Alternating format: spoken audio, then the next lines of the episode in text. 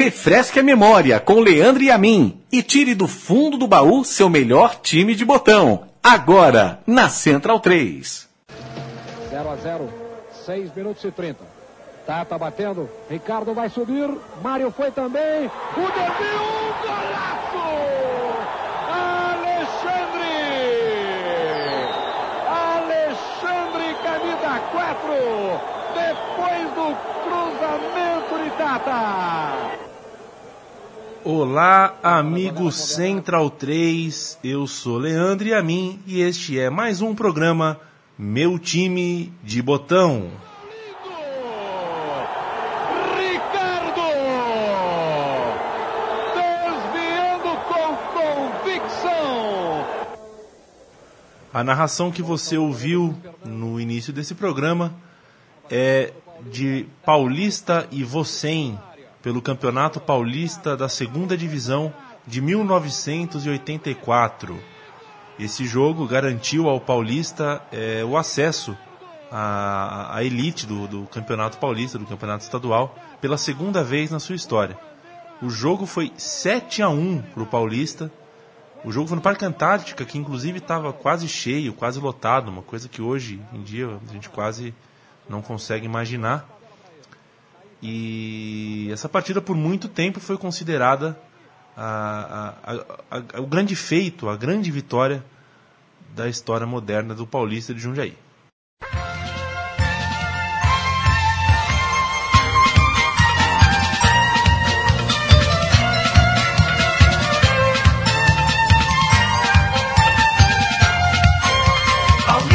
Paulista, Paulista, é o jundiaiense ver-te campeão. Paulista, Paulista, Paulista, tu és o clube mais querido do Torrão. Paulista, Paulista, Paulista. O Paulista que é conhecido como o Galo, né? O Galo do Japi e que tem uma rivalidade é, com o comercial de Ribeirão Preto e também com a Ponte Preta, né? Um time que, que também é de uma cidade próxima, cidade vizinha de Campinas.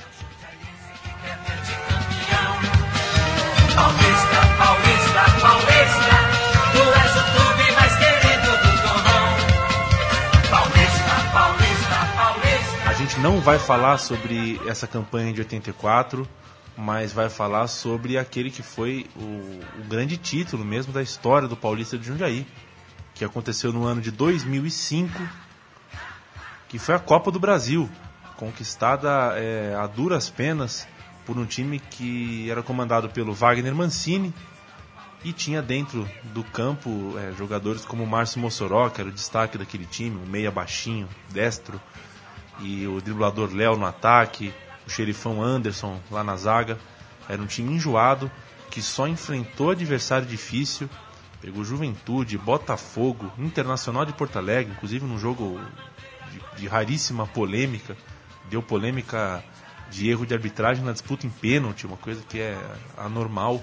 Depois ainda teve Figueirense e por fim o Fluminense, né? Uma final com o Fluminense que estava em ano de centenário, era campeão carioca e que jogou a, a partida decisiva no, no, no, seu, na sua cidade, em São Januário. Era o franco favorito. Mas, assim como o Santo André tinha feito pouco antes, vencendo o Flamengo no Rio, foi a vez do Paulista de Jundiaí. Depois de ganhar de 2 a 0 em casa no jogo de ida, segurar o 0 a 0 em São Januário e ser o campeão da Copa do Brasil. Paulista, Paulista, Paulista, é o jundiaiense que quer ver-te campeão. Paulista, Paulista, Paulista, tu és o clube mais querido. Eu bati um papo com o Wagner Mancini, que era o comandante desse time. Até então a carreira dele estava só engatinhando, estava difícil de, de se firmar, de ter solidez. Mas com, com um título desse, com uma campanha dessa, é, o nome dele entrou de vez na lista dos técnicos de primeiro escalão. E o curioso é que ele foi convidado, naturalmente, depois de conseguir uma Copa do Brasil, por times grandes, mas preferiu ficar. Ele negou os convites, ficou no Paulista de Jundiaí, jogou é, a Libertadores no ano seguinte, infelizmente sem sucesso, o time acabou não se classificando. Mas foi, foi digno de, de nota realmente o fato dele ter ficado e ficou ainda mais um ano, saiu do Paulista em 2007. E, bom, é ele que falou comigo, contou sobre os detalhes desse time, os detalhes da campanha, como o time jogava, como era o time pessoalmente, inclusive contou detalhes muito interessantes sobre o fato de, de, de ser uma equipe com dois capitães, é, algo que ninguém sabia, claro que o capitão é, formal era um só, mas o time tinha mais de uma liderança dentro do elenco. E tudo que ele falou para mim, eu mostro para você. Agora você ouve com a gente Wagner Mancini. Vamos lá. Bom, eu tenho na linha aqui o treinador Wagner Mancini. É, tudo bem, Wagner? Bem, graças a Deus, cara, tudo em ordem. Recife é uma boa cidade, fala a verdade. Ah, Recife é muito bom, cara. É uma cidade que te proporciona aí uma, né, um, uma, uma parte de lazer muito grande, né, com a praia, né, e também é uma cidade estruturada, né, uma cidade antiga, mas com muita estrutura. O, o Wagner, a gente vai falar hoje sobre o Paulista de Jundiaí, que foi até hoje é o seu grande trabalho, confere? É, Leandro, o, é, no Paulista foi onde tudo se iniciou, né? A gente acabou, é, eu tinha já uma história como técnico, como jogador e acabei depois estendendo isso como técnico também. Ah, é? Você como jogador lá também também passou passou com boas páginas, é isso? É, eu, eu cheguei ao Paulista de Jundiaí ainda na época que se chamava ET Jundiaí, em função daquela daquele aporte da, da Parmalat. E fiquei no Paulista até 2003, acabei saindo para jogar no Figueirense, no esporte, e retornei ao Paulista já como técnico, né? E como atleta, eu, eu tive a oportunidade de conquistar dois títulos, né? Um título da Série A2 de 2001 e um título da Série C do Campeonato Brasileiro também no ano de 2001. Bacana. O, o Paulista de Jundiaí entrou no jogo decisivo da Copa do Brasil de 2005 com Rafael, Lucas, Anderson, Dema e Julinho. Fábio Gomes, Juliano, Amaral e Christian, Márcio Mossoró e André Leonel. O Léo, por exemplo, que fez o gol no, no, jogo de ida, não jogou, né? O Márcio Mossoró era o craque desse time ou é errado falar isso? Não, não é, não é errado não. O Márcio Mossoró viveu talvez nesse ano de 2005 na Copa do Brasil, mais especificamente, o grande momento da sua carreira no Brasil. Né? Hoje o atleta defende o Sporting Braga de Lisboa, né, de, de, de, Braga, mas no Paulista de Jundiaí foi o seu, o seu grande momento. Né? O Paulista tinha uma equipe muito equilibrada, nós acabamos perdendo para o jogo final o Léo, que tinha feito é, um dos gols na vitória de 2 a 0 em Jundiaí né, em virtude do terceiro amarelo, acabou fi ficando de fora. E nós tínhamos poucos jogadores, né? Dos 25 inscritos, a gente chegou no último jogo da final, diante do Fluminense, com apenas 18 jogadores, sendo que o meu banco, dos sete, eu só poderia usar quatro, porque os outros estavam lesionados e a gente levou os atletas somente para compor com os 18 atletas a súmula. Você vai me corrigir se eu estiver falando alguma bobagem, Wagner, mas uma característica dos times que você, que você treina é um, um certo ímpeto ofensivo. Tanto quando você treinou times de ponta, quando, você, quando no caso do Paulista de Jundiaí, você treinou times de porte é, médio ou menor. É, inclusive, é, é bem visível isso, pelo menos no meu ponto de vista, quando você vê laterais que avançam, às vezes, até ao mesmo tempo. É um time que corre risco, que se propõe a, a atacar e correr esse risco. Eu estou falando é, alguma coisa errada em relação a esse Paulista ou ele era um time diferente dos times é, pequenos que vão jogar uma Copa do Brasil, por exemplo? Era um time ofensivo? É, exatamente. Você tocou num ponto que talvez tenha sido a nossa grande arma é, ninguém esperava que o Paulista de Jundiaí é, atacasse as outras equipes em demasia como ele fazia não só dentro de Jundiaí, mas fora também. Nós tivemos na, na, nossa, na nossa campanha a trajetória de seis adversários de Série A, o que nenhuma equipe que venceu a Copa do Brasil até hoje teve. Nós iniciamos com o Juventude, depois passamos pelo Botafogo, depois pelo Inter de Porto Alegre, é, o Figueirense, o Cruzeiro e o Fluminense. Essas seis equipes faziam parte da Série A. É, então, na concepção dessas equipes, o Paulista seria um adversário inferior. O que aconteceu é que o Paulista, ele até por ter menos res, responsabilidade nesses confrontos, ele acabava, de certa forma, se lançando, e era um time extremamente rápido, que atacava demais, é verdade. A gente contrabalanceava um pouco com um dos volantes que ficava, ou com o lateral esquerdo Julinho, que ficava um pouquinho mais para que o outro lado desenvolvesse, mas era uma equipe que chegava com muitos jogadores à área. É, e como é que a gente fazia para equilibrar isso? A gente tinha um time tão é, é, é, arrumado taticamente que todo mundo ao mesmo tempo passava a linha da bola e atrasava o jogo adversário, né? E isso acabou dando certo não só na Copa do Brasil, como nós, nós fizemos outras belas campanhas no, eh, no, Campeonato Paulista a gente chegou em sexto lugar em um ano, em quinto lugar no, no outro ano. Na Série B nós chegamos a estar muito próximos de um acesso, chegamos com o mesmo número de pontos do América de Natal, em quarto lugar e acabamos ficando de fora. Então era uma equipe é, totalmente voltada para um sistema ofensivo, mas sem perder a característica de demarcação. Juventude, Botafogo, Internacional, Figueirense e Cruzeiro. Qual foi o duelo mais difícil para você e qual foi o jogo mais marcante? Olha, o jogo mais marcante foi na semifinal no Mineirão, diante do Cruzeiro. Nós tínhamos feito um resultado em Jundiaí de 3 a 1, que nos dava é, a possibilidade de perder até de um gol de diferença. E de repente nós fomos jogar no Mineirão em 26 minutos, eh, o Cruzeiro já tinha estabelecido uma vantagem de 3 a 0. Eh, e todo mundo achava que ali o Cruzeiro iria golear. E eu fiz uma substituição ainda no primeiro tempo, botei o time um pouco mais à frente.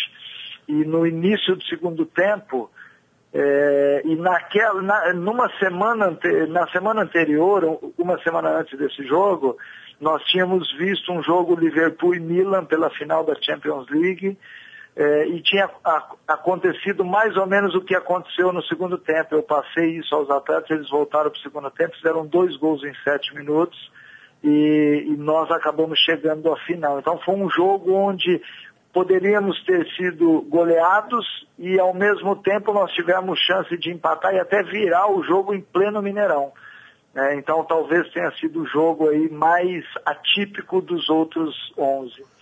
E isso depois de passar por duas disputas em pênalti, né? Contra o Figueirense e, a, e o, um jogo maluco contra o Internacional, né? Maluco e polêmico, inclusive. É, exatamente. O jogo contra o Internacional, a gente perdeu de 1 a 0 lá no Beira-Rio, ganhamos de 1 a 0 no finalzinho do jogo em Jundiaí, e na disputa de pênaltis, o Inter já tinha perdido uma penalidade, e aí teve um pênalti do Perdigão, que a bola bateu no travessão, bateu dentro do gol e saiu, e o Bandeira acabou dizendo que não, não havia entrado a bola, e o juiz terminou o jogo ali. Mas vale lembrar que nós tínhamos ainda a quinta cobrança.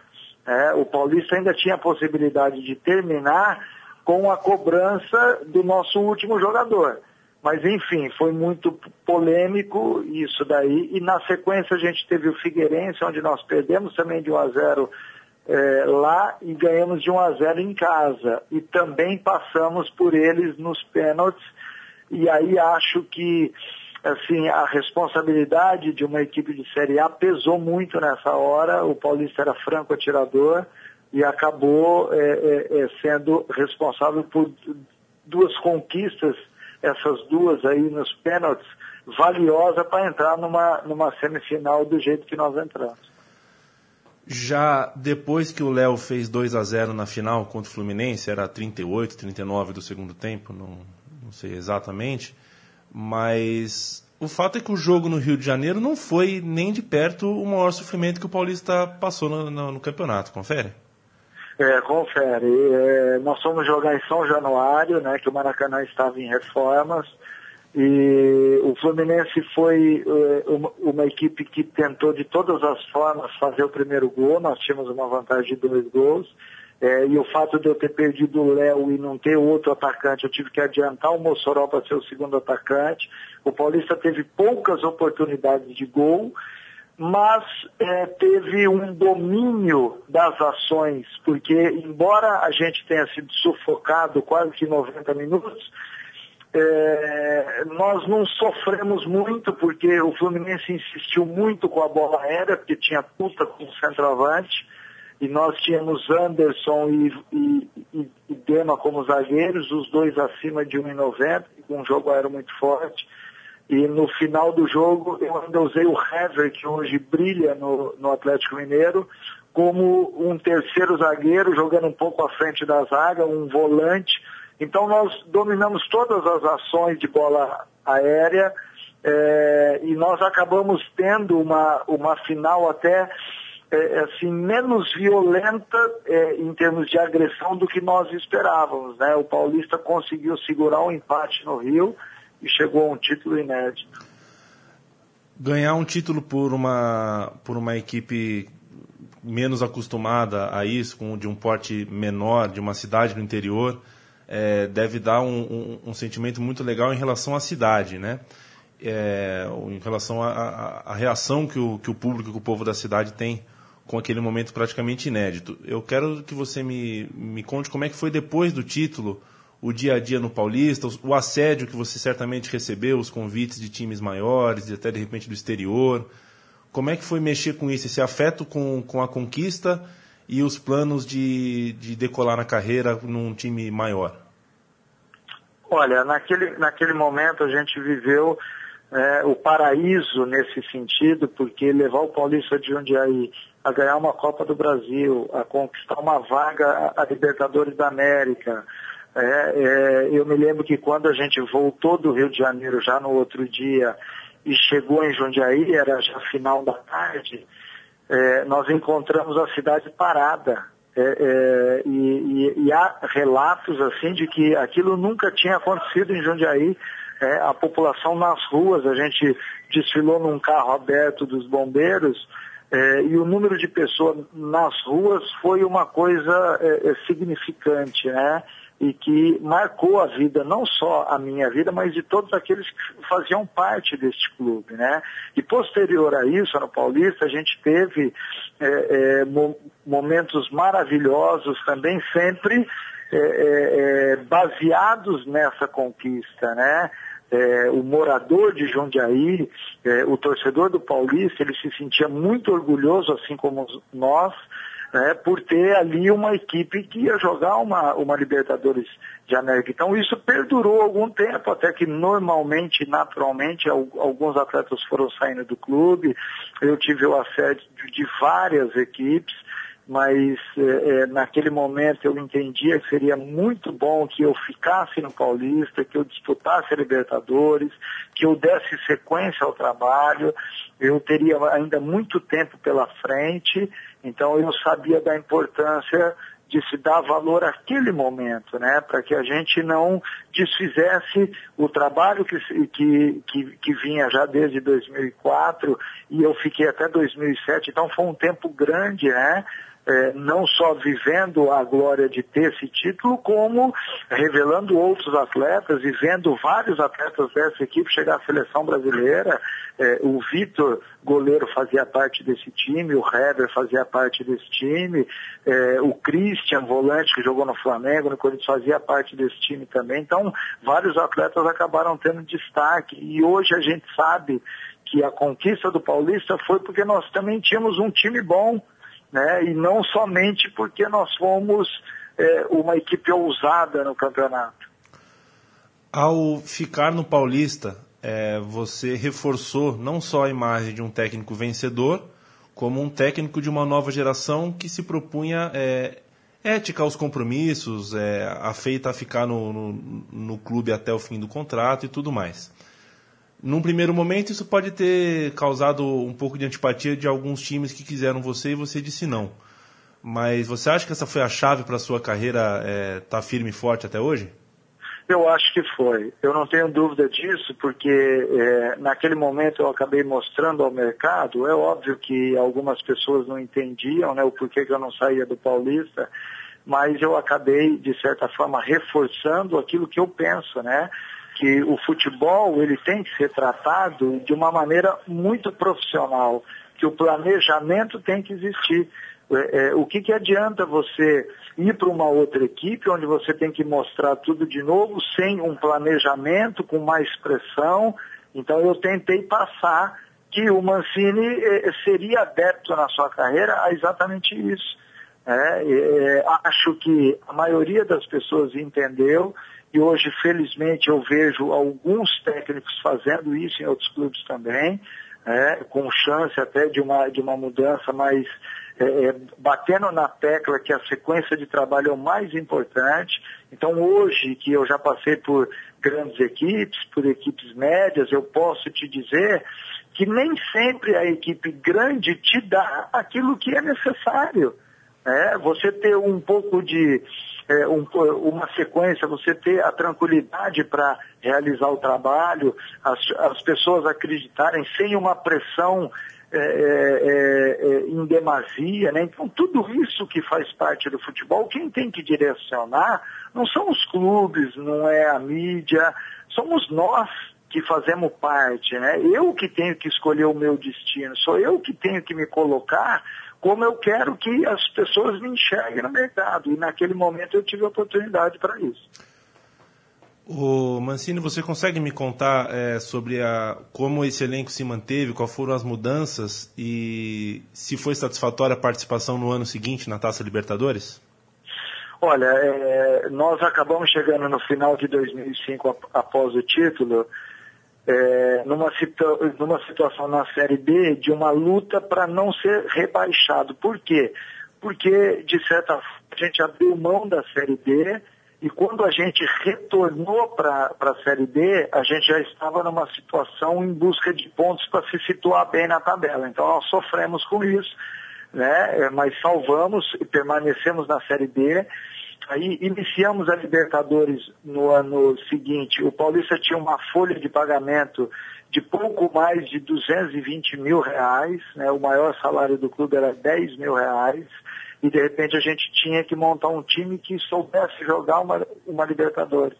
Então nós acabamos é, é, até outubro e novembro montando o time e perdemos sete jogadores para equipes rivais com poder financeiro maior e entramos na Libertadores talvez com o time mais fraco que eu tive nas mãos ao longo desses anos no Paulista. Né? Infelizmente, a gente tem que dizer isso. Nós não conseguimos que nenhuma empresa entrasse junto com o Paulista nesse, nesse projeto é, e para que a gente pudesse saudar é, o salário de todos, é, é a diretoria teve que é, é, olhar e ter os pés no chão. Então nós tivemos uma, uma, uma, participação somente de primeira fase, chegamos no último jogo da primeira fase ainda com chance de classificação. Nós tínhamos que ganhar um jogo do El Nacional de Quito em casa e torcer para o River Plate não ganhar do Libertar. Enfim, o, o nosso jogo acabou empatado, a gente acabou ficando de fora mas eu acho que como grande, assim, é, é, o maior presente que talvez a gente tenha dado à torcida do Paulista foi a vitória diante do River Plate, né, do gigante River Plate, dentro de Jundiaí por 2 a 1 um, e aí, infelizmente, a gente acabou não tendo sequência na, na Libertadores. É, mas esse jogo realmente marcou muito, foi muito legal. É, você continua. Você tem algum, algum negócio, algum lugar? Costuma visitar Jundiaí ou não mais? Não, eu, eu sempre que posso vou, me reúno com os amigos, entendeu? Aquela diretoria que nós tínhamos, as pessoas que faziam parte do, do grupo de apoio, a gente mantém contato até hoje, eu adoro Jundiaí, eu sou nascido em Ribeirão Preto, mas sempre que posso, até porque Jundiaí fica no caminho Ribeirão-São Paulo, então estou sempre passando por lá.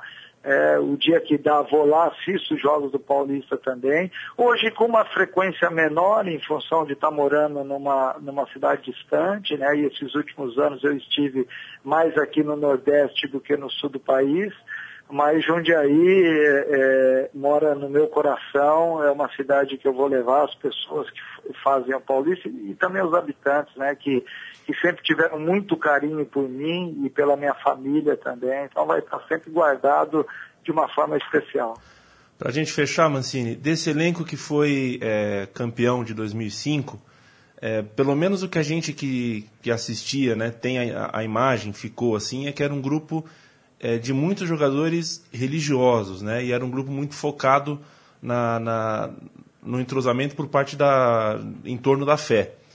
Você consegue me dizer alguma coisa, alguma recordação que você tenha desse elenco que, que nenhuma câmera tenha mostrado ou que ninguém, o público não tenha nunca é, prestado atenção, mas que era característico desse time, uma marca que mostrava como era um elenco, um grupo legal e vencedor?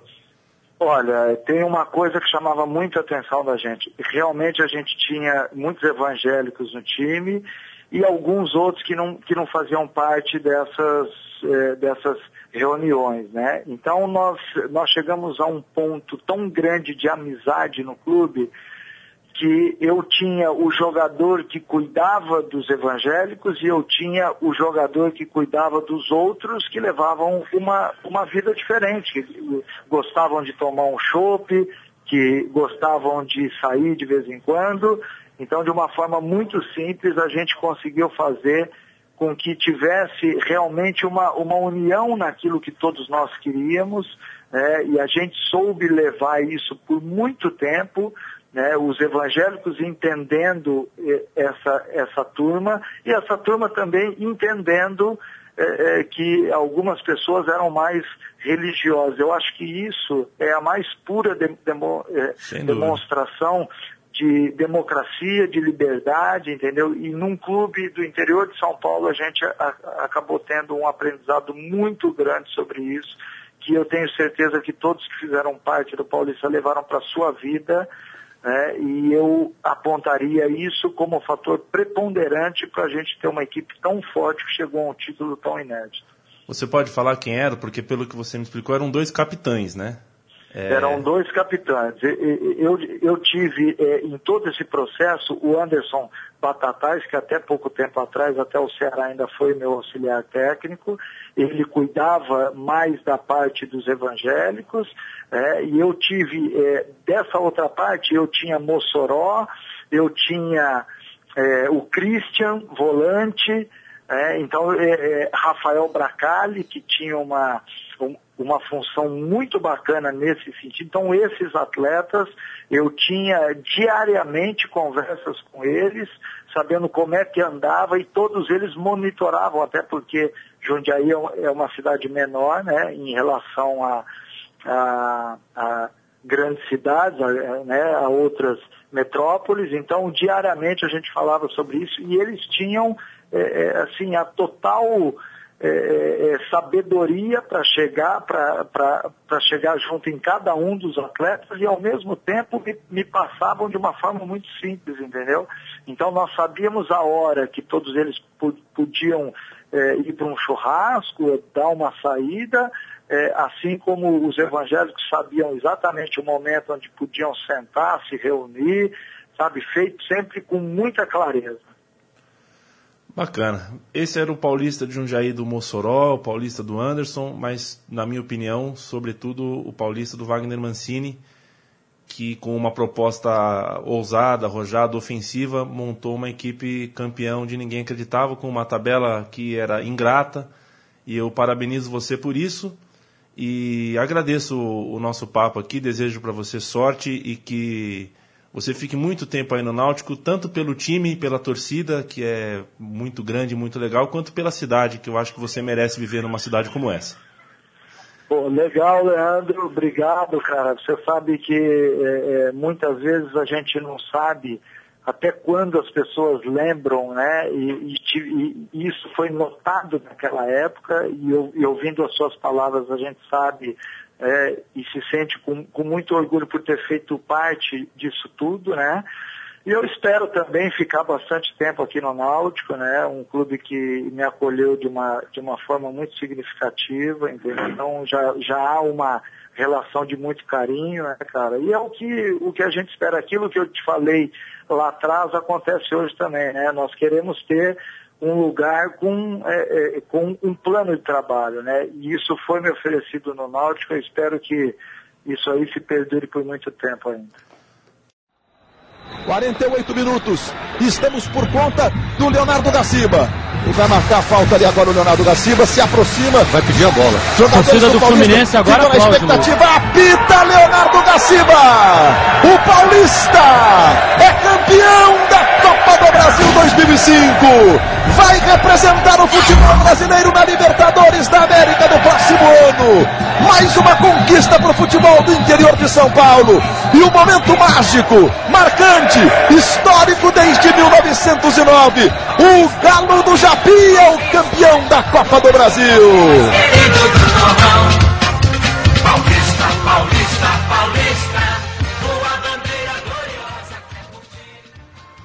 Tá aí, bom de papo, Wagner Mancini, atual técnico do Náutico. Eu eu acredito que o Paulista Jundiaí, que hoje disputa a primeira divisão é, do futebol paulista, tem lastro, tem força, tem camisa para voltar a disputar um título grande assim em, algum outro momento da sua da, da sua história. Que é, é um dos times do interior de São Paulo cuja torcida mais apoia, que costuma ter boas médias de público, que tem, um, que tem um, um tipo de torcedor, um perfil de torcedor que acompanha, que é bastante fiel e que cobra quando, quando as coisas não estão bem. E é muito normal que, que não estejam bem, porque é muito difícil cada vez mais os times do interior é, conseguirem uma sequência de anos é, sem prejuízos e sem dívidas e sem maiores problemas para montar uma equipe. E o Galo da Japi, de qualquer forma, ainda que consiga outros títulos no futuro, esse vai ficar como realmente o primeiro título de expressão nacional e então provavelmente o maior time de botão da história do Paulista, da história de Jundiaí. E acho que a, a, a homenagem é mais do que válida. E o Paulista de Jundiaí agora está aqui na nossa, na nossa gavetinha aqui, embaixo do nosso estrelão, para a gente bater um futebolzinho de botão com os times sagrados nos momentos de folga, nos fins de semana. A gente volta na semana que vem, trazendo mais uma equipe que conseguiu o sucesso, que conseguiu marcar a história, mesmo não sendo é, gigante, mesmo não sendo do, da elite, da elite, da elite. Apoie o time da sua cidade, pois é melhor que você apoie do que deixar para que algum empresário faça isso por você. Não se esqueça. Um grande abraço para você e até mais. Tchau, tchau.